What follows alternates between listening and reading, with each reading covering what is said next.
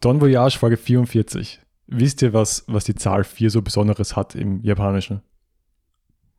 Tod, oder? Genau. Und wisst ihr, welcher Charakter kaum sterben kann? Boah, das ist smart. Inel. Inel ist Ja. schwer zu killen. Und da hat sich auch schon unser Gast gemeldet für die Inel-Folge. Hallo Julian. Ach so, uh, gleich fällt alles runter hier.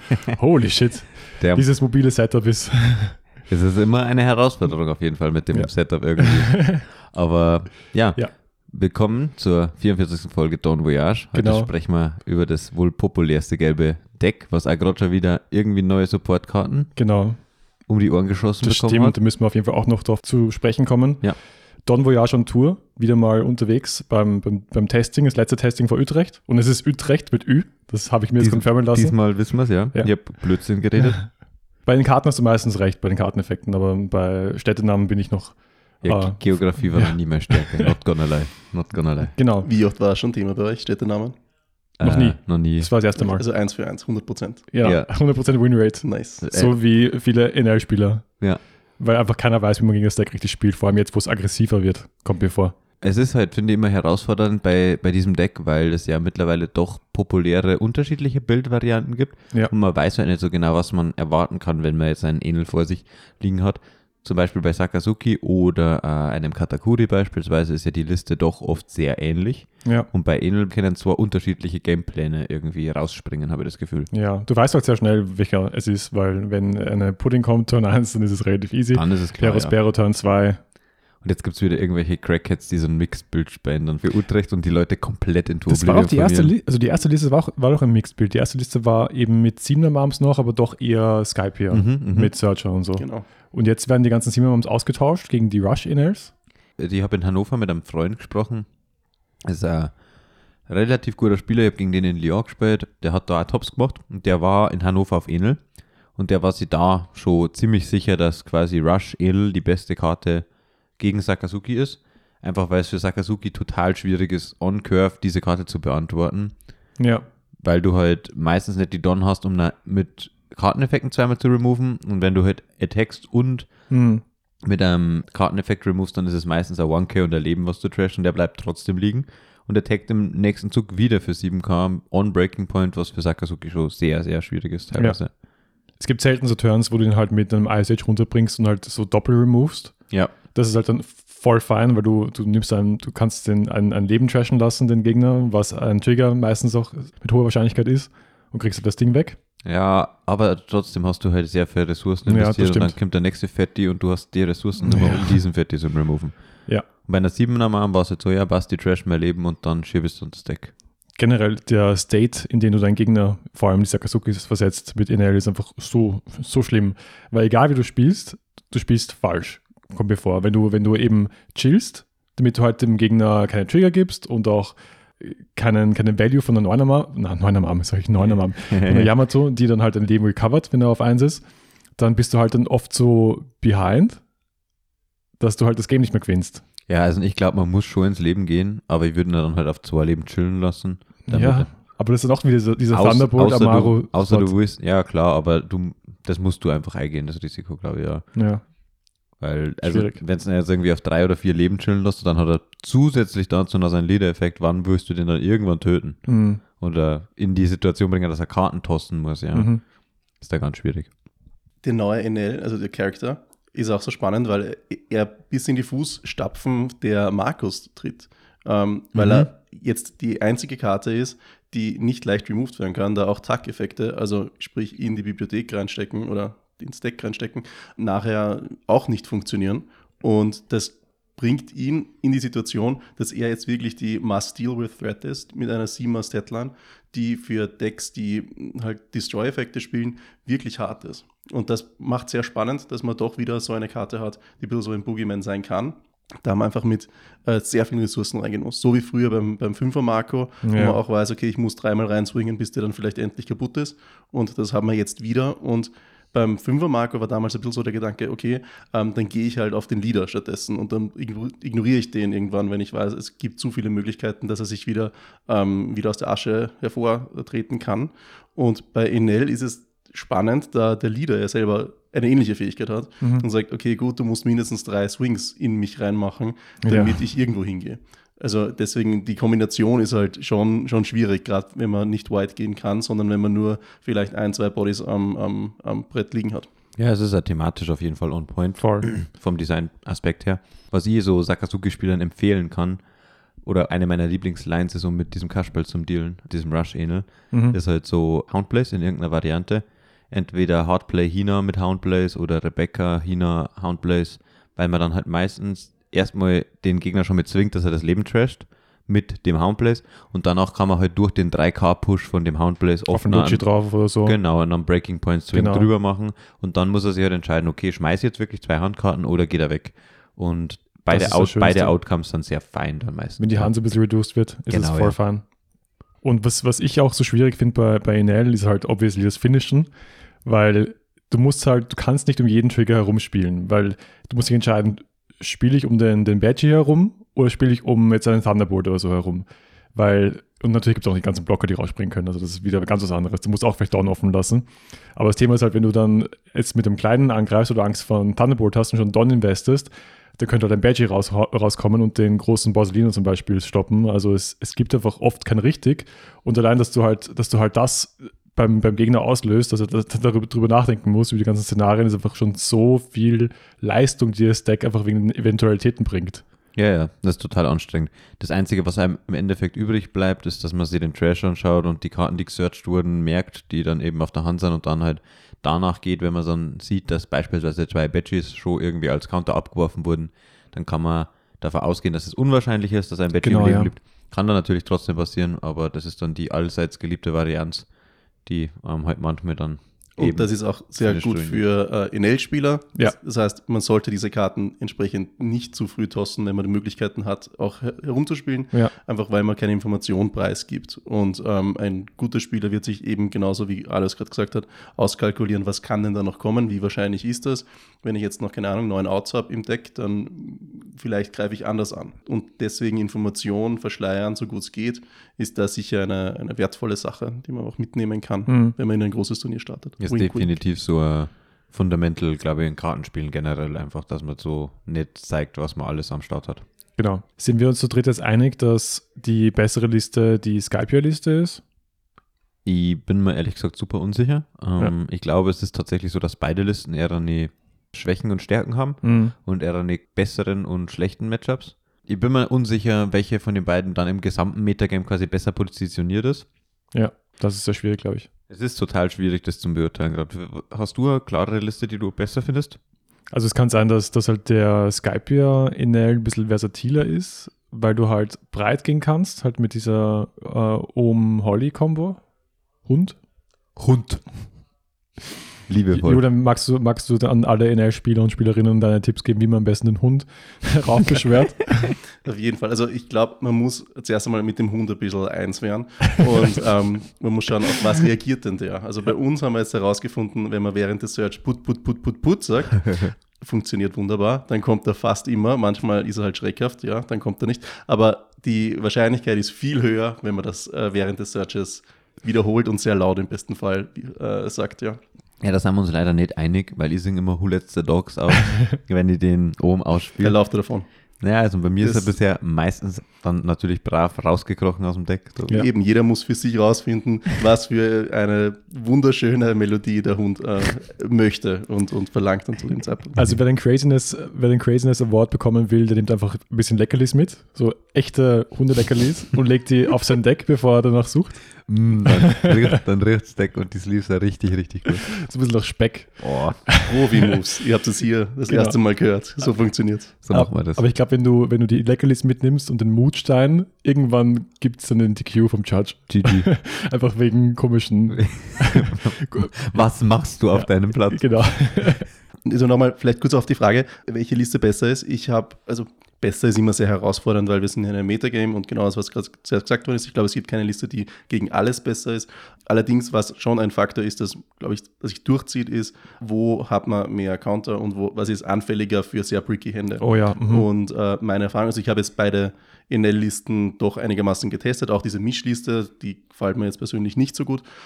Ich bin für mich persönlich auf den äh, Punkt gekommen, wo ich sage, die Skype-Liste ist aufgrund dessen einfach, dass ich nicht so viele Bricks habe, wie mit Beros Bero, die ich ziehen kann, Mhm. wie mit den Rush-Kategories, die ich ziehen kann und so weiter, ist, spiele ich lieber. Eben auch der Enel, wie wir gerade angesprochen haben, ist auch für Sakazuki eine große Herausforderung, loszuwerden, während alle anderen Bodies, die ich lege, die zwar einen, einen On-Play-Effekt haben, der mächtig sein kann, aber dann ist, ist er weg und dann geht das Spiel einfach weiter und ich habe eigentlich keine Möglichkeit, da wieder reinzukommen.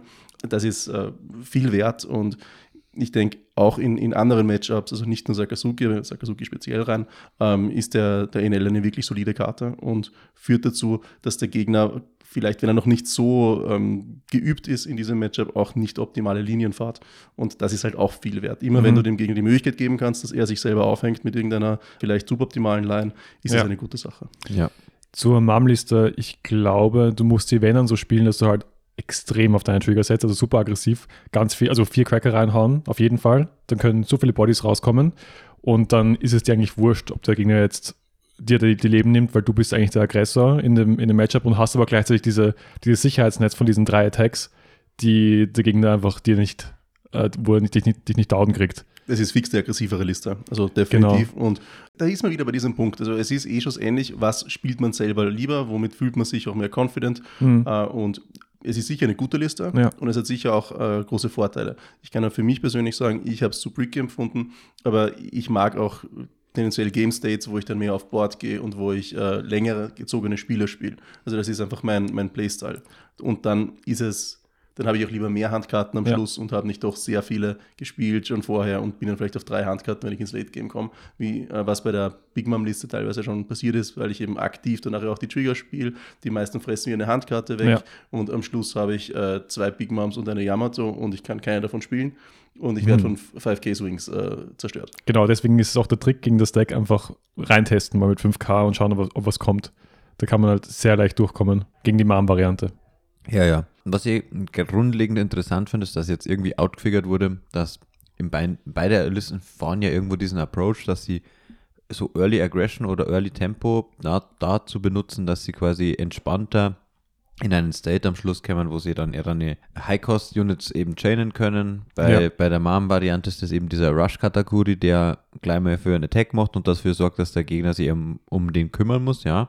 Und bei der Skypier-Liste ist es halt diese Ohm-Holy-Kombo, die das natürlich deutlich besser macht. Braucht man nicht reden, wenn man jetzt irgendwie zwei Bodies developt, mit der kein Deck quasi on Curve eigentlich dealen kann, nicht einmal Sakazuki. Doch, doch, mit, wenn, mit, wenn, mit perfektem Setup, ja, okay. genau, Ice Age Ja, und äh, Leadability plus Lucci. Aber Ja. da musst du auch davor schon, ja, also wenn du jede Runde trasht, auch mit der ersten Runde geht es aus. genau, ja. Und die Frage ist, ob das dann überhaupt worth ist. Ich würde dann vielleicht trotzdem, also zum Beispiel Great Eruption, Lucci wird sie besser anfühlen, man geht nicht Handminus, man lässt ja am One Body stehen und hat das Ice noch für einen späteren wirklichen Ja. Threat. Teilweise hast, du aber auch so wenig Counter auf der Hand, Ja, ja.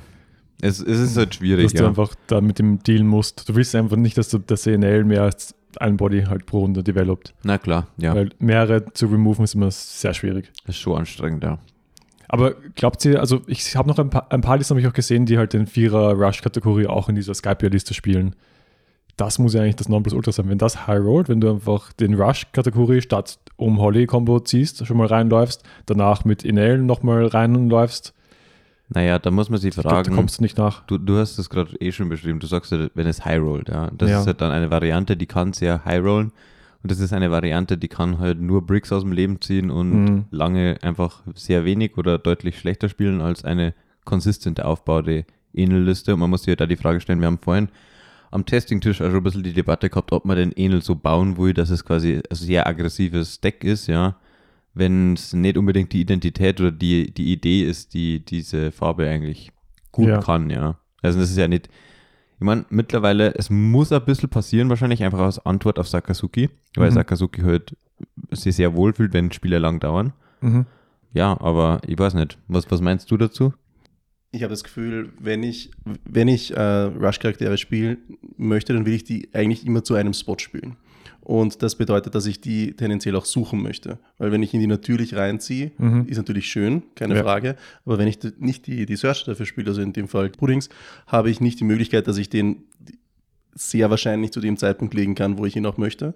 Und deswegen, solche Packages fühlen sich für mich viel besser an, wenn ich, wenn, wenn searchable Targets sind. Also Mhm. ich meine, das glaube ich zieht sich eh durch das ganze Spiel hindurch. Es ist immer besser, wenn Sachen searchable sind. Aber gerade solche Key-Karten, die ich dann zu dem genau zu diesem Zeitpunkt äh, haben möchte, ich glaube, das ist schon auch ein Faktor, warum, wenn ich den, den, den Rush-Kategorie spielen würde, der natürlich auch die Möglichkeit gibt, dass man zum Beispiel einen Beige ins Leben legt, nach unten. Das hat das Deck ja sonst nicht. Äh, Das sind schon ein paar so Tricks, die man machen kann, oder man kann Informationen vom Gegner bekommen, die man sonst nicht bekommt mit dem Deck. Ja. Also es hat schon Upsides, keine Frage. Aber ich denke, wenn es nicht searchable ist, ist das ein großes Downside und dann würde ich äh, eigentlich nicht spielen, gerade als Non-Counter. Ein Upside hat der Rush-Kategorie auch noch, weil man rechnet immer oft mit dem, was kann der Gegner noch spielen mit seinem restlichen Don. Und normalerweise rechnet man dann mit einem 7er Swing, der für 7 Don kommt. Und so sind es einfach äh, 9K für 7 Don. Mhm. Das ist stark, ja. Das ist halt schon crazy. Es ist halt ein Finishing Blow, wenn man halt Rush in erwartet und dann kommt eigentlich Genau. Rush Katakuri für 9. Also die Karte ist im Curve gut und die Karte ist im Late Game gut. Könnte man schon bringen. Sie ist so der Brick. So, und Ja. sie, in manchen Szenarien bekommt sie einfach keinen Rush. Das muss man halt auch ganz klar dazu sagen, ja. Genau, was was selten eigentlich ist, weil du hast sehr wenig Leben. Du startest mit, du startest mit vier Leben. Klar, ja. Aber die, das meistgespielte Deck hat auch viel Leben. Ja. Und geht auch, also gegen Enel nehme ich erstmal die ersten zwei Swings for free als Sakazuki-Spieler. Auch den zweiten, okay. Meistens schon, ja. Hm. Einfach um den Value zu reduzieren, der da irgendwie von. Und halt um meine Combo-Pieces zu finden. Ich muss einfach Ja. alles on the spot wegmachen. Voll. Und oft wird noch Enel äh, gestarved auf zwei Leben. Sprich, wenn Mhm. man einen Game State wie den erreicht, dann nachher haben wir auf einmal nicht mehr Rush und dann ist dann 6K für 4, was noch immer nicht schlecht ist. Also die, die Statline ist einfach gut. Kann man Ja. nichts sagen. Und du kriegst den Effekt, Informationen zu erlangen, ja sowieso. Ja, Das ist stimmt. unabhängig vom, vom Leben. Klar, ja. Wollen wir mal unsere Liste of Choice, die wir gerade so ein bisschen gebaut haben für NL, die unserer Meinung nach so die balanced, die most balanced und stärkste Liste ist, kurz mal vortragen unter Anführungszeichen. Können wir gerne machen, ja. Und danach würde ich noch gerne darauf eingehen, ob, ob Enel oder Kategorie der bessere Pick ist. In das kommende Major. Das ist auf jeden Fall eine Major super interessante. Debatte, ja. Da gibt es halt viel zu beachten. Wer möchte vortragen? Äh, der Domi Ich ist kann der, gerne, ja. der, der liebt es. Der, der erzählt gerne.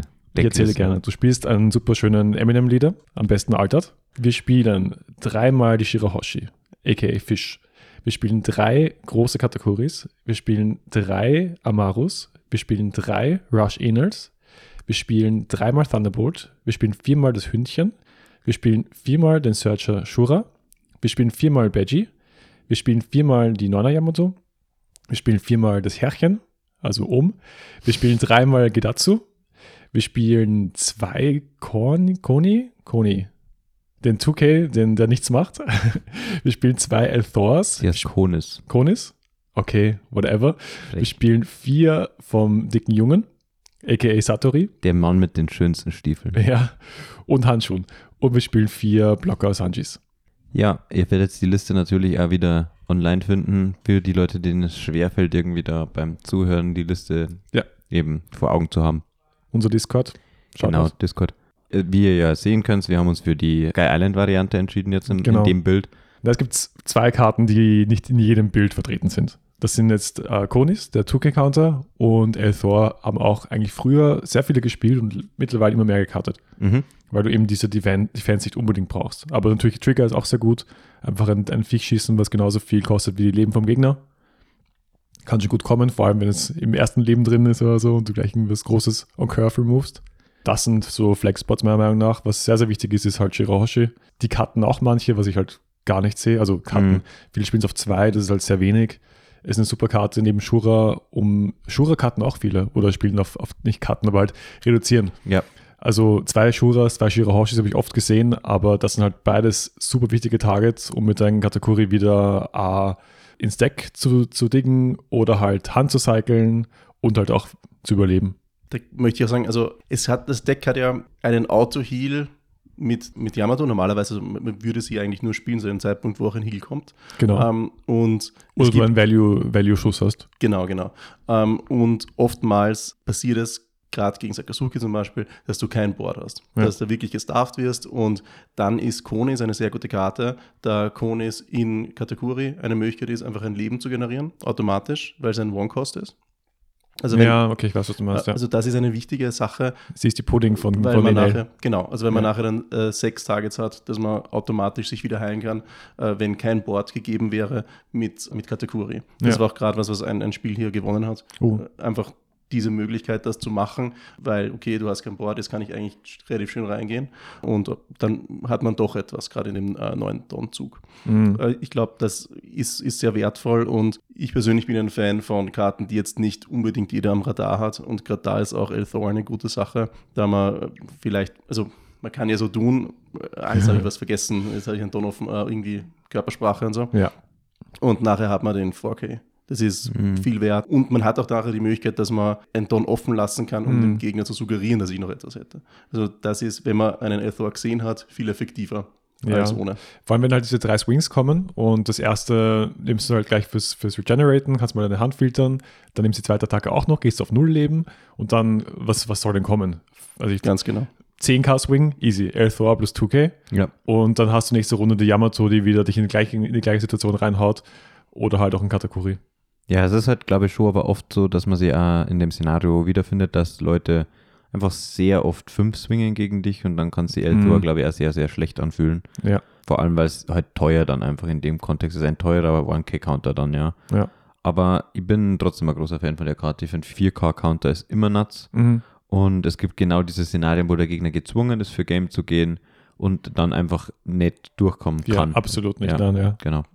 Also ich sehe es als einen, einen Tour-Off. Wir haben es auch als Tour-Off in der Liste. Ähm, zu oft möchte ich es nicht haben, da wir einfach die Hand soll nicht zu clunky werden. Das ist ja auch der Ja. Grund, äh, weshalb wir, also mit dieser Liste zumindest, dass wir von den Big Mom Pirates weggegangen sind. Und jeder, der mich kennt, ich bin ein großer Fan von Big Mom Pirates. Also es muss schon ähm, e- etwas Gravierendes sein, dass ich die Genau. nicht spiele. Ja. Voll. Und vor allem, wenn du halt Elthor hast, dann kannst du einfach the Danger sein. Du bist in L, I am the Danger und kannst einfach super aggressiv spielen und was, was soll kommen, wenn du einen dann, dann offen lässt. Und ich bin einfach Sakazuki mit der Zigarre und mache einfach pull den gleichen Move wie Sanji damals in Skype, ja, als er sich von äh, Enel Oh. mit dem Blitzschlag die Zigarette anzünden hat lassen. Nur ich mach's mit der Zigarre. Und dann haut er mich halt um und danach stirbt er. Genau, aber obwohl du ein Fan von dem Deck bist, Julian, hast du dich für Kategorie entschieden. Das ist korrekt. Also ich, ich habe das letzte Mal, also jeder, der die letzte Folge äh, gehört hat, hat es vielleicht mitbekommen. An dieser Stelle absolutes Shoutout. Grandiose Folge. Also wir haben sehr viel äh, auch Feedback bekommen von, von den Hörern und Hörerinnen. genau, ja. Auch der, der Max, Mhm. wirklich jetzt Shoutout auch an den Max, Ja. hat gemeint, er hat sich sehr wiedergefunden eben in diesem Findungsthema, dass Genau, man nicht Debatte. unbedingt, genau, Ja. dass man nicht unbedingt jetzt sich so stressen muss mit dem besten Pick, dass man einfach einen Comfort-Pick nehmen soll. Also ich glaube, da hast du auch, Julian, sehr viel beigetragen zu dem. Auf aber eh auch Fall. alle, die, die, die, die zu Gast waren, das letzte Mal. Auf jeden Fall die Folge mit den meisten Gästen, Folge 43 von Don Voyage. Also unbedingt reinhören. Ist eine große Empfehlung, ja. Sehr gut Die angekommen. Deckwahl für Utrecht. So, Genau. das ist ab zu weiterreden, sorry. Ähm, Marketing. Na, unbedingt. Also man kann es überhaupt, also die ganzen Folgen. Es ist, es ist sehr spannend. Ich höre auch nach wie vor welche nach, wenn ich in die Arbeit gondle, habe ich oft ein Don Voyage im Ohr und äh, selbst wenn es dann in OP3-Zeiten ist, äh, ist es ein interessanter Zugang zum Spiel. Es ist ja, man, man wächst ja mit Genau. dem Spiel und das ist, ist interessant zu sehen. Boah, ich kann empfehlen, ich glaube, das ist die OP04 kommt in Japan raus Folge. Absolute Shit-Takes. Holy. Wir reden so einen Blödsinn zusammen. oh je. Also, ja. Aber jetzt äh, kurz zu meiner Deck-Choice. Ich bin nach wie vor bei, Kataku äh, bei Katakuri. A, weil, was wir jetzt schon oft angesprochen haben, es ist sicher das Deck, das ich am besten beherrsche. Ich habe schon sehr, sehr, sehr viele Stunden mit dem Deck und ich glaube, dass ich in kniffligen Situationen dazu tendiere, die richtige Entscheidung zu treffen. Sicher nicht immer, aber sehr viel öfter wie mit jedem anderen Deck. Und man kennt die Matchups in- und auswendig, sehr, sehr wichtig. Selbst wenn sich das Metagame etwas verändert, aber trotzdem vieles bleibt gleich. Und äh, vor allem von den Grundstrukturen bleibt all, eigentlich immer alles gleich. Man weiß, wie man gegen ein controllastiges Deck spielt, gegen ein aggressives, gegen ein Midrange, gegen wie auch immer, gegen Kombolisten. Und das konnte ich jetzt nicht in dieser kurzen Zeit mit anderen Decks aufwiegen. Ja. Entsprechend war für mich die Entscheidung relativ klar. Nichtsdestotrotz, Enel ist ein, ist ein super Deck und würde ich jetzt nicht Katakuri mitnehmen, würde ich Enel spielen. Ich bin einfach trotzdem ein Fan von der, von der Big Mom Engine. Ich finde Perospero, also der, der, der Dreier Perospero ist eine verrückte Karte. Ähm, leider gibt es jetzt eine, ein starkes Metadeck, das ihn relativ for free äh, entfernen Yeah. kann. Sakazuki, das tut mir ein bisschen in der Seele weh. Nichtsdestotrotz ist es gegen jedes andere Deck eine extrem starke Karte, Mhm. weil sie so sticky ist. Normalerweise möchte man nicht reintraden und das ist halt fein, wenn du einen Attacker hast, der einfach am Board bleiben kann. Und natürlich, Late Game ist, ist äh, sehr mächtig mit äh, Big Moms. Big Moms traden in alles im Spiel relativ positiv rein und haben einfach einen großen Swing-Charakter. Mhm. Ich habe allerdings jetzt gerade meine Liste etwas angepasst, da ich frustriert war mit sehr negativen Matchups, also vor allem Purple Luffy ist wirklich herausfordernd mit der Liste, die ich bis jetzt gefahren bin. Und jetzt habe ich eine Veränderung gemacht, dass ich sie etwas trigger-heavier gemacht habe. Also ich war vorher auf 30 Triggern. Jetzt bin ich auf 38 Triggern. Oh, die Strategie liegt's. Du traust dich was. So kurz vorm Turnier. Wieder, das Grundprinzip bleibt gleich, nur ich habe bessere Trigger.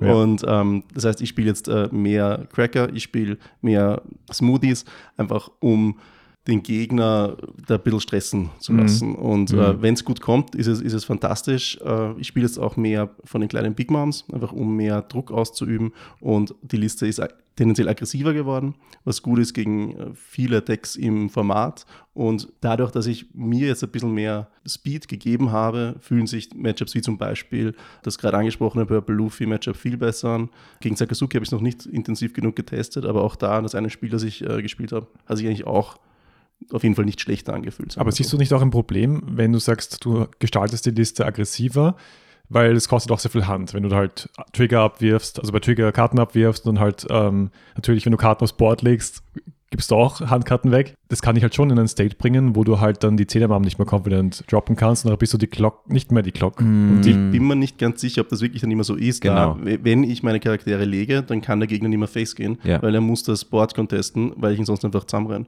Gerade wenn ich Sachen wie Cracker Mhm. äh, bekomme. Cracker ist eine verrückte Karte, wenn ich aggressiver Leben nehme als bisher. Ja. Das ist ja der, der Grundgedanke. Wenn ich viele Ja. Trigger habe, möchte ich entsprechend auch mehr Sachen triggern, sprich ich nehme auch Leben früher, weil der Gegner dann schwerer damit umgehen kann.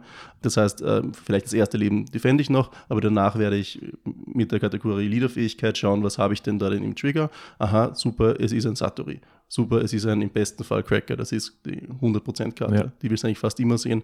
und wenn es zu viele Mams sind, kannst du auch eine abwerfen. Genau, Also durch genau. diese Trigger, ja. Also und natürlich Shirahoshis. Shirahoshis sind, ohne Shirahoshis würde das Deck nicht funktionieren, muss ich wirklich sagen. Also jeder, der, der von Magic kommt, es ist Brainstorm und Brainstorm mit einem Fetchland. Es ist verrückt, die Karte ist extrem gut. Also man, man muss die eigentlich äh, spielen. Ich bin jetzt auf drei, ähm, vielleicht wäre sogar vier korrekt, aber dann, die sind halt, die bringen keine Aggression per se mit sich Ja. deswegen drei.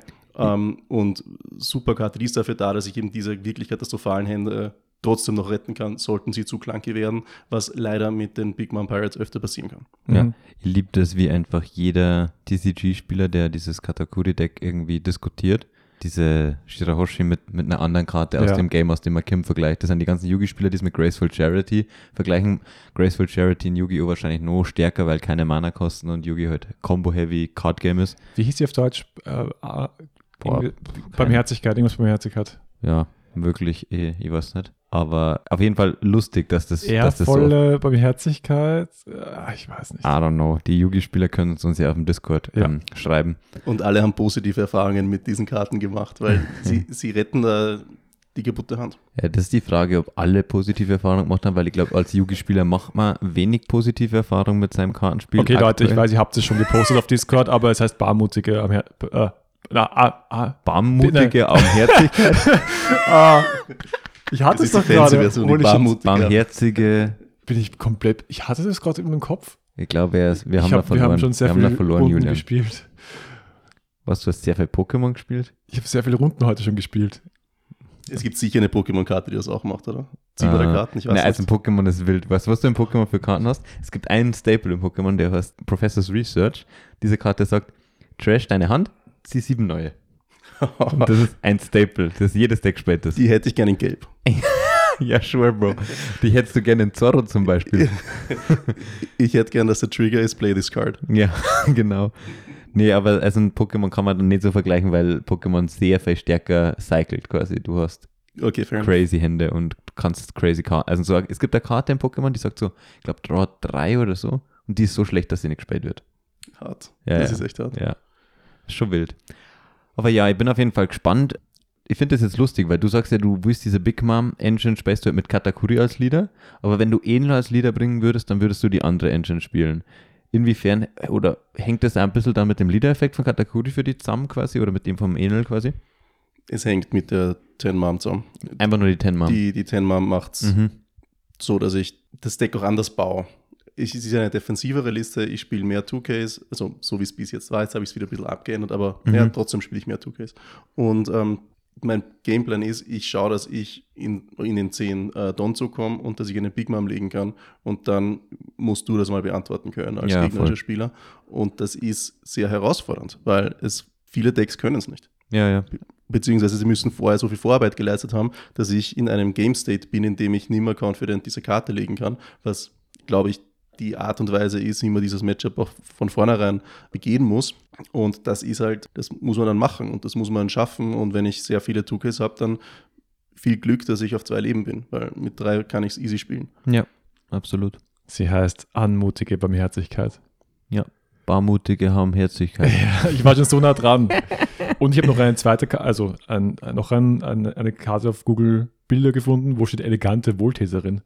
Weil, Jetzt sag mal das Foto, Das ich glaube, ich weiß, wie die ausschaut. Ja, ja, die Das habe ich noch nie gehört. Nicht? Also anmutige Barmherzigkeit hat sie geheißen auf jeden Fall, als ich, als ich ein Kind war. Okay, Also ja. es gibt zwei davon, sprich Nein. man kann, man kann acht im Deck spielen davon. äh, bei Uh, äh, Yugi sind Plays jetzt drei Karten. Ja. Achso, okay, Ja. ganz- okay. Stell dir vor, sie restricten nicht die Karte, weil ich glaube, sie war in der Zeitung auf 1 restricted, sondern du sagst, okay, wir, wir, wir, drucken, wir drucken sie mit zwei Namen und dann kannst du sie sechsmal spielen. Perfekt. Das haben sie jetzt gerade gemacht mit Gordon, oder? Bei äh, Ja, One Piece. tatsächlich. Gordon ja. ist so ein. Ist eins zu eins, Ja. ist, ist ein Functional Reprint mit einem anderen Namen. Es ist immer sehr herausfordernd, wenn das passiert. Das ist halt das Thema, weil dann spielen halt die, die Decks, die die Karte brauchen, das, die Karte halt viermal. Ah, achtmal, sorry. Mhm. So, ich glaube, ich habe jetzt eh schon Listen gesehen, die halt das einfach achtmal reintecken. Ja, und klanken halt dann aber auf einer Hand, die nur aus Gordons besteht. Ja, aber gerade bei Red Purple Law. Naja, ich meine, sechs zum haben ist vielleicht tatsächlich nicht so nice. Ja, voll. Äh, ich weiß, was du meinst. Uff. Ja, haben wir alles gesagt zu Cutter. Eine Sache gibt es noch, eine ganz kleine Sache. Ah, es ist inhalt, nicht Cutter. Das ist nicht die würde, Cutter-Folge. sich, würde sich, würden sich die Karten, die jetzt gerade gespoilert worden sind, also heute oder gestern oder wann das war, Mhm. ähm, bereits im Pool befinden, würde ich wahrscheinlich in Nell spielen. Also Wirklich? Es, es, gibt Bro, die diese- Karte ist broken. es gibt eine 4-Don-Karte, ich bin mir jetzt nicht sicher, wie es heißt, Ja, ja, ne. aber äh, 4 Don und ich kann so viel Leben trashen, bis ich auf 1 bin. Ja. Und dann kann ich einen Seamer Enel Charakter entweder aus meinem äh, Graveyard oder Ja. aus meiner Hand spielen, Ja. was sehr stark ist. Das ist insane. Und Mhm. ähm, das bedeutet, jedes Mal, also ich kann eigentlich aktiv auch meinen Enel sterben lassen, weil im Late Game kommt er einfach Ja. wieder. ja. Und ich kann sogar teilweise zwei auf einmal spielen. Ich kann in einem Zug vier, äh, acht Ja. Tonnen ausgeben Crazy. und ich kriege 14k Ja, und du hast aufs 7, Board 7, mit 7. Rush. Ja. Also es ist wirklich stark. Genau. Und ich glaube, das wird, also man spricht ja eh immer wieder vom Power Creep im Spiel. Ich glaube, es wird ziemlich wild werden, wie das in, keine Ahnung, einem Jahr ausschauen wird, das Metagame. Ich glaube, alles, was wir heute Monaten schon. besprechen, ist dann absolut obsolet.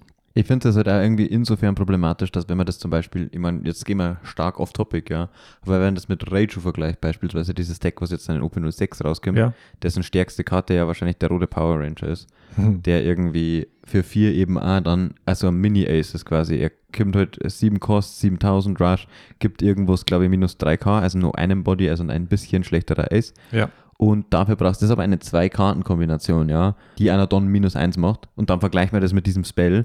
Dann ist man so, finde ich halt schwierig, weil einfach das Power-Level so absurd viel höher ist von einem Deck, das was ja einer sehr viele andere Dinge tut, das das andere Deck einfach nicht tun kann, so. Und das ist irgendwie frech. Ich finde das schon ein bisschen, bisschen, bisschen crazy. Also diese Karte, wie ich die halt gelesen habe, war ich so, hat mir Ja. Bauchschmerzen bereitet. Das ist richtig. Und wahrscheinlich werden ja andere Karten auch noch dazukommen. Es ist ja in den seltensten Fällen, dass nur eine Karte für ein Typing, also für einen, für einen Archetype Es gibt eine zweite. rauskommt. Die zweite kostet 6 Und schießt alles. und schießt einen Charakter, egal welche Kosten oder so. Und du musst genauso als Kosten auf ein Leben runtergehen. Und wenn du auf ein Leben bist, kannst du beides gratis machen. Und ähm, ich meine, ich bin jetzt nicht begeistert. Sogar in einem Zug. ja, Ja, voll. Es ist halt zum Beispiel, es ist basically sehr ähnlich, es ist sehr ähnlich zu Red Rock, es ist halt nur eine Bottom Deck, sondern halt in den Trash, ja. Und man muss sich halt die Frage stellen, weil ich bin, ich bin ein bisschen verwirrt einfach, wieso Gelb jetzt so eine Karte kriegt. Gelb war einfach dafür bekannt, dass es die Farbe ist, die wenig Removal hat und dafür halt zum Beispiel sehr starke Kreaturen und diese Trigger win kann. Und jetzt kriegt die auf einmal basically in Red Nur Rock. kurz, um das Bild zu zeichnen. Also Julian trifft sich gerade ab mit den Augen und ist gerade schon am Theorycraften und am Schmunzeln. Also, liebe Hörerinnen und Hörer, das heißt, jetzt alle schönen gelben Ort sammeln. Ja, ist das die Market Watch Folge? What? ja es, es ist ja so, der, du hast ja vorhin schon gemeint, dass dieser Rush-Ähnel mit dem Mosaik Altart ist ja schon irgendwie auf 130 Grad. Ja. Würde mich nicht wundern, wenn der jetzt komplett explodiert. Spätestens nach, dem, nach, dem, nach der Aussage vom Julian ist er auf 150. Ja, du, du hast gerade den Markt manipuliert. Ja. Wie fühlst du dich da damit? Ich fühle mich wieder Musk, eins zu eins. Aber ja, Muss das wurscht ist, sein. das ist eigentlich auch ein Thema, worüber man mal ausführlicher sprechen sollte, weil ich finde, dass der Markt aktuell in einer extrem problematischen Lage ist. Das stimmt, ja. Und was irgendwie, also dieses Spiel ist nicht mehr accessible, let's be real, ja. Also wenn du jetzt neu mit diesem Spiel anfangen willst, ist es eine Katastrophe Und dann reprinten sie aber Karten, die es en masse gibt. und also, die kein Mensch haben will. genau. Kein Mensch braucht aktuell mehr den Promo-Jimbe aus dem Pack zum Ja. Beispiel, äh, der jetzt eben als Reprint kommt und der jetzt an 125, 30 Euro kostet, ja. Ja. Und äh, ein Borsalino äh, Super Rare kostet irgendwie 30, 35 Euro aktuell. Nicht die Altart. Ja. Weil Es ist halt komplett krank. Du brauchst vier davon. Und, und sie machen ein Reprint, also sie machen ein Set, das eigentlich so ein Additional Set ist, das nicht eine normale OP-Nummer bekommt, sondern so dieser EB.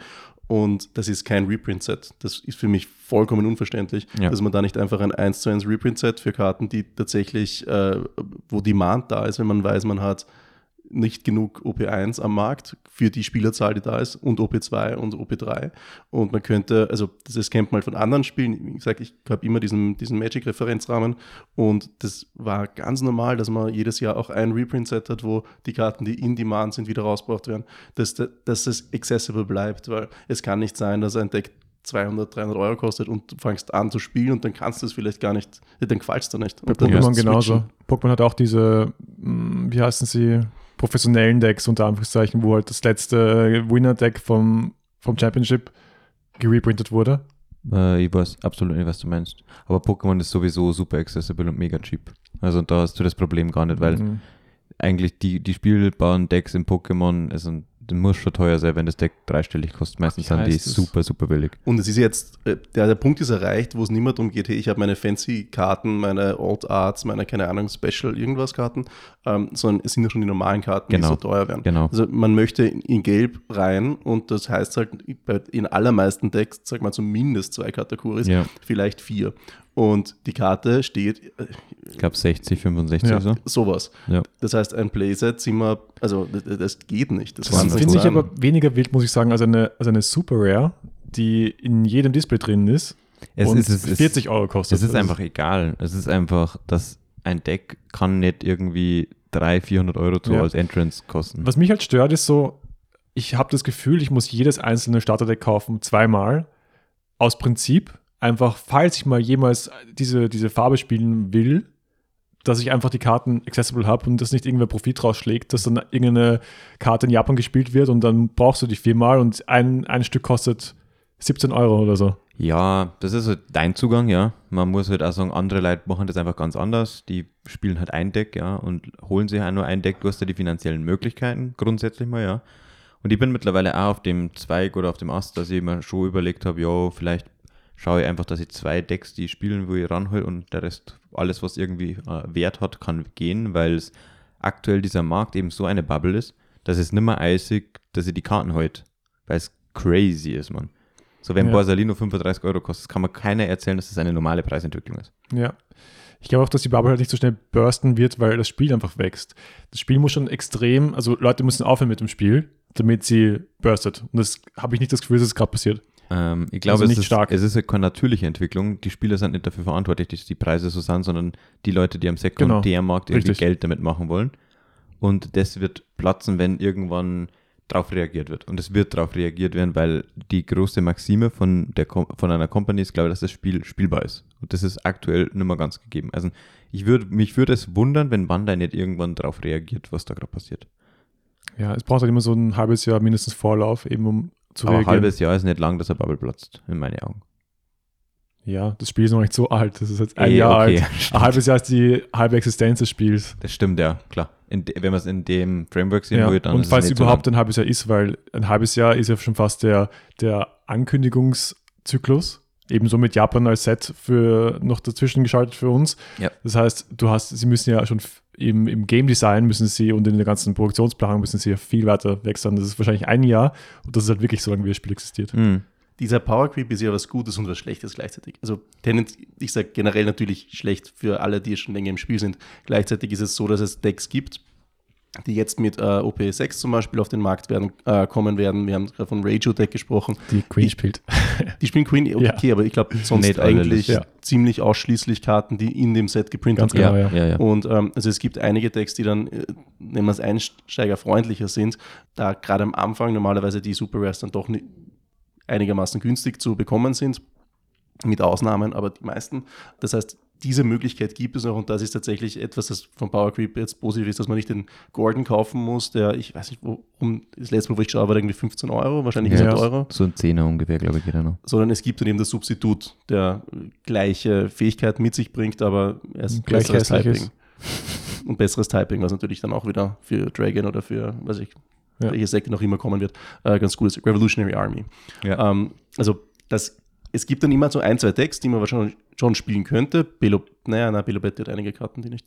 Ähm, aber es gibt Decks und ähm, aber die, die musst du dann auch spielen, wenn du Einsteiger bist. Und du Ja. kannst nicht sagen, aber eigentlich würde ich gern diese Marina-Decks Ja. spielen, weil die sind irgendwie cool.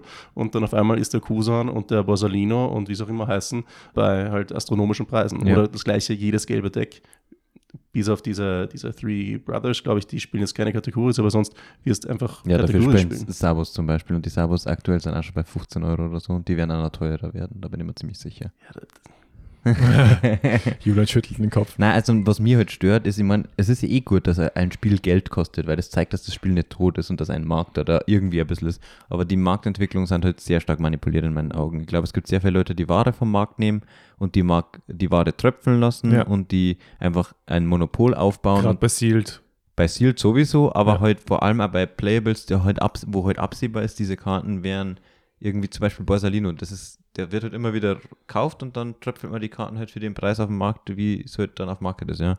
Und die Leute zahlen halt, was auf Market ist, weil sie irgendwie, Market ist irgendwie so ein heiliges Gesetz und ich denke mal so, zum Beispiel dieser STP-Kusan, der gerade 1,2k kostet, kein, das kann mir kein Mensch erzählen, dass irgendjemand diese Karte für 1200 Euro kauft. Das passiert nicht. Fix, weil sie spekulieren, dass es noch teurer will. Ich glaube auch, dass du mu- das Das kaufen Leute. Ich glaube, Das es kaufen auch. Leute gerade um, es um kaufen Leute. 4000 Natürlich ist es Euro es- irgendwelche Manga-Karten. Das glaube ich Ja. auch, das passiert. Und es ist ganz sicher inflated as fuck. Ja, aber wenn man sich zum Beispiel bei diesem Kusan ähm, den durchschnittlichen Verkaufspreis auf Market anschaut und die Verkäufe, dann ist der, der Preistrend geht auf 500 Euro oder so und dann sieht man ganz genau, was Ja. da passiert ist. Jemand hat halt alle gekauft Genau. und es steht halt jetzt auf 1,2k und dem man vielleicht- kauft es jemand, ja, dann von mir der Appell, kauft das nicht, dann normalisieren diese Preise irgendwann wieder. Oder auch dieser Black Label Serial Luffy, der für 90k gegangen ist. Einfach. Ja, Graded Lights sind sowieso eine Sache für sich selbst. Ja, aber die Aber kommen jetzt aus dem Stampfen aus dem Boden gerade. ja, eh. Ich glaube, also jemand, der 90k ausgibt, dem ist halt einfach wurscht. ja klar, natürlich, und, und, und die sind auch aus diesen ganzen Gedanken rauszunehmen, weil es sind dann Leute, die sich halt auch einen Porsche kaufen, wenn ein neuer Porsche rauskommt Einen den Por- finden. einen Porschalino? andere Welt. ja, mittlerweile fühlt das sich so an, oder? Ja. Wow, du spielst vier Normal Art Porschalinos. Damn. Das ist, auch schlecht für deinen Börserlino. Ja. Naja. Aber ganz ehrlich, das ist, wir, wir, wir, wir driften extrem ab. Ja, okay. Also ein Rant über Marktsituation Genau. over. Vielleicht eine eigene Folge darüber mit Domi. Was Ja, meinst machen wir dann zu zweit mal wieder. I guess. Ja, also eh schön, dass uns irgendwas mehr triggert als die Trigger von Inel. Ja. Und von Katakuri. Wobei die triggern mich schon sehr hart, muss ich Ja. sagen. Und der lacht da, der lacht da, gell? Schon. Und der Alex, der Hibiki, plärt schon wieder im Hintergrund Ja. mit seinen Shit-Tags. Wahrscheinlich hat er gerade einen, einen Cracker gekriegt. Ja. By Vielleicht. the way, er spielt schon wieder ein anderes Deck an alle. er hat heute schon wieder zweimal Deck gewechselt. Ja.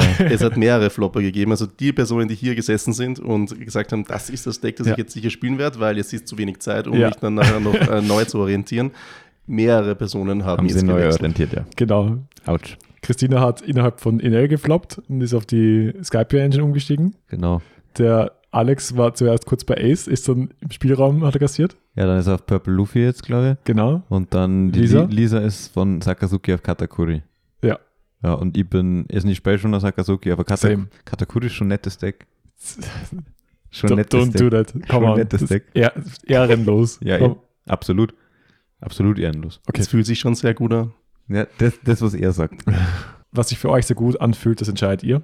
Das nächste Deck-Profile bekommt ihr nach Utrecht. Ja, das stimmt. Na gut. Danke, dass du wieder da warst, Julian. Immer und gern. ja, spielt eure gelben Decks, wenn ihr Bock drauf habt. Wenn nicht, dann spielt was, was gelbe Decks zerstört. Und geht stanzen in Utrecht. Let's go. Bis dort. Bis dort. Bis dort.